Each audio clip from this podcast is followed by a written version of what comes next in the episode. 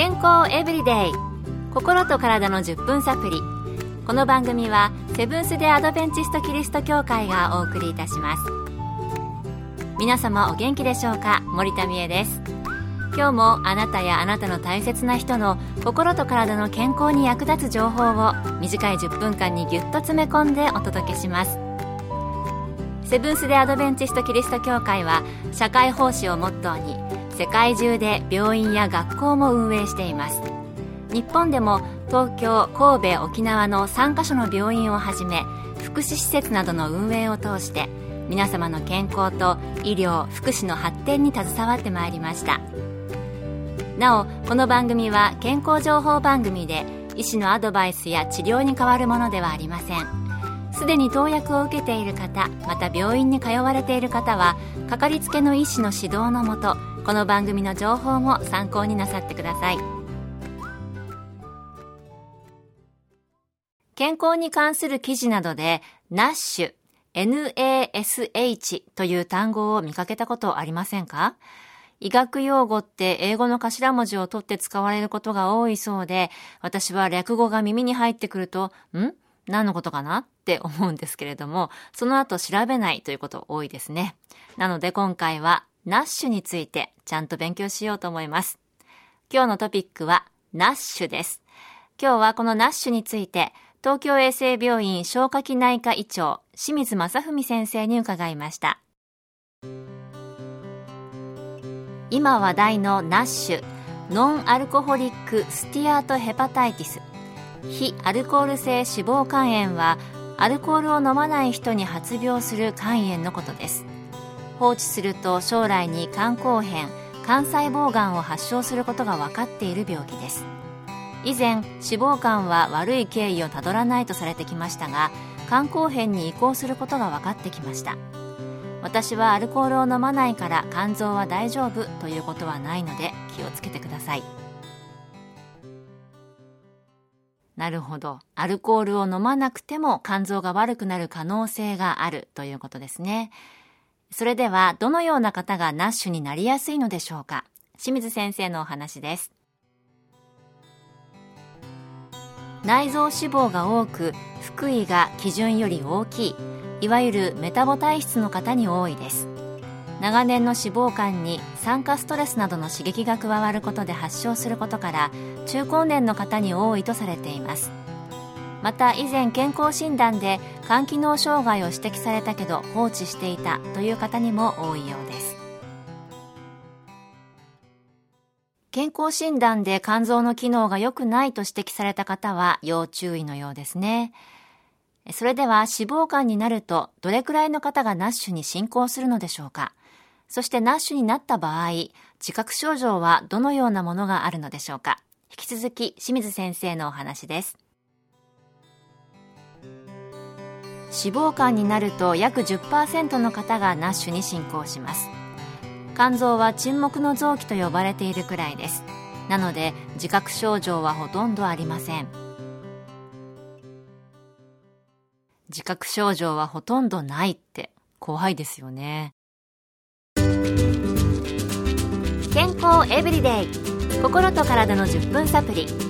この番組はセブンス・デ・アドベンチスト・キリスト教会がお送りしています。今日は肝臓の病気ナッシュについて東京衛生病院消化器内科医長清水正文先生のお話をご紹介しています。自覚症状がほとんどないということでしたがそれではどのように診断するのでしょうか。清水先生にお聞きしました。まず脂肪肝の有無を腹部超音波検査や CT で評価します。血液検査で肝機能障害があるかどうかは重要です。普通の脂肪肝では肝臓の機能を表す数値 AST よりも ALT がより高くなりますがナッシュが進行していくと AST の方が ALT に比べ値が高くなることがあります。ナッシュの診断には特殊な MRI や造形超音波検査を用いることもありますが一般的には肝生検で診断します。なるほど。特別な検査が必要なようですね。それではこのナッシュ、治療することはできるのでしょうか？清水先生にお聞きしました。基本的にナッシュは脂肪肝から二次的な刺激を受けて発症します。脂肪肝のうちに治療することが非常に大切です。食事療法と運動療法をしっかり行いましょう。食事は適正なエネルギー量を守りましょう。夕食に過度なカロリーを摂取すると肥満の原因となりますので生野菜を摂り脂肪分は控え大豆類などの良質なタンパク質を適量摂取し則正しい食事を心がけてください。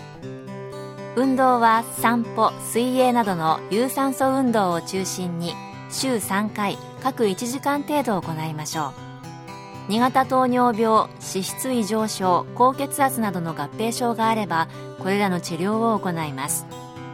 内服薬としてウルソ肝機能改善薬ビタミン E やビタミン C 糖尿病治療薬を投与する場合もあります。健康診断で肝機能障害を指摘された方糖尿病肥満などメタボ体系の方は腹部超音波検査などの画像検査をお勧めします。東京衛生病院ではナッシュの診断と治療を積極的に行っていますのでどうぞお気軽にご相談ください。もともと脂肪肝って中性脂肪が肝臓に溜まっていく病気ですもんね。夕食に過度なカロリーを取らないようにするとか、脂肪分を控えるというのは納得です。食べ過ぎないようにするためにも生野菜とか大豆タンパクを規則正しくいただく。そして運動なんですね。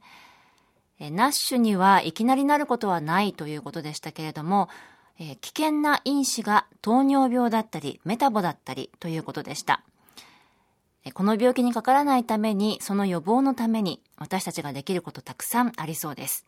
私はちょっとですね、食べ過ぎないようによく噛んだりとか、食べる順番も考えたりとか、あと、そうだな、インナーマッスルを鍛えて、もうちょっとこう、筋肉を頑張って作るとか、まあ、ナッシュ、皆さんもお分かりになったかと思いますが、非アルコール性脂肪肝炎でした。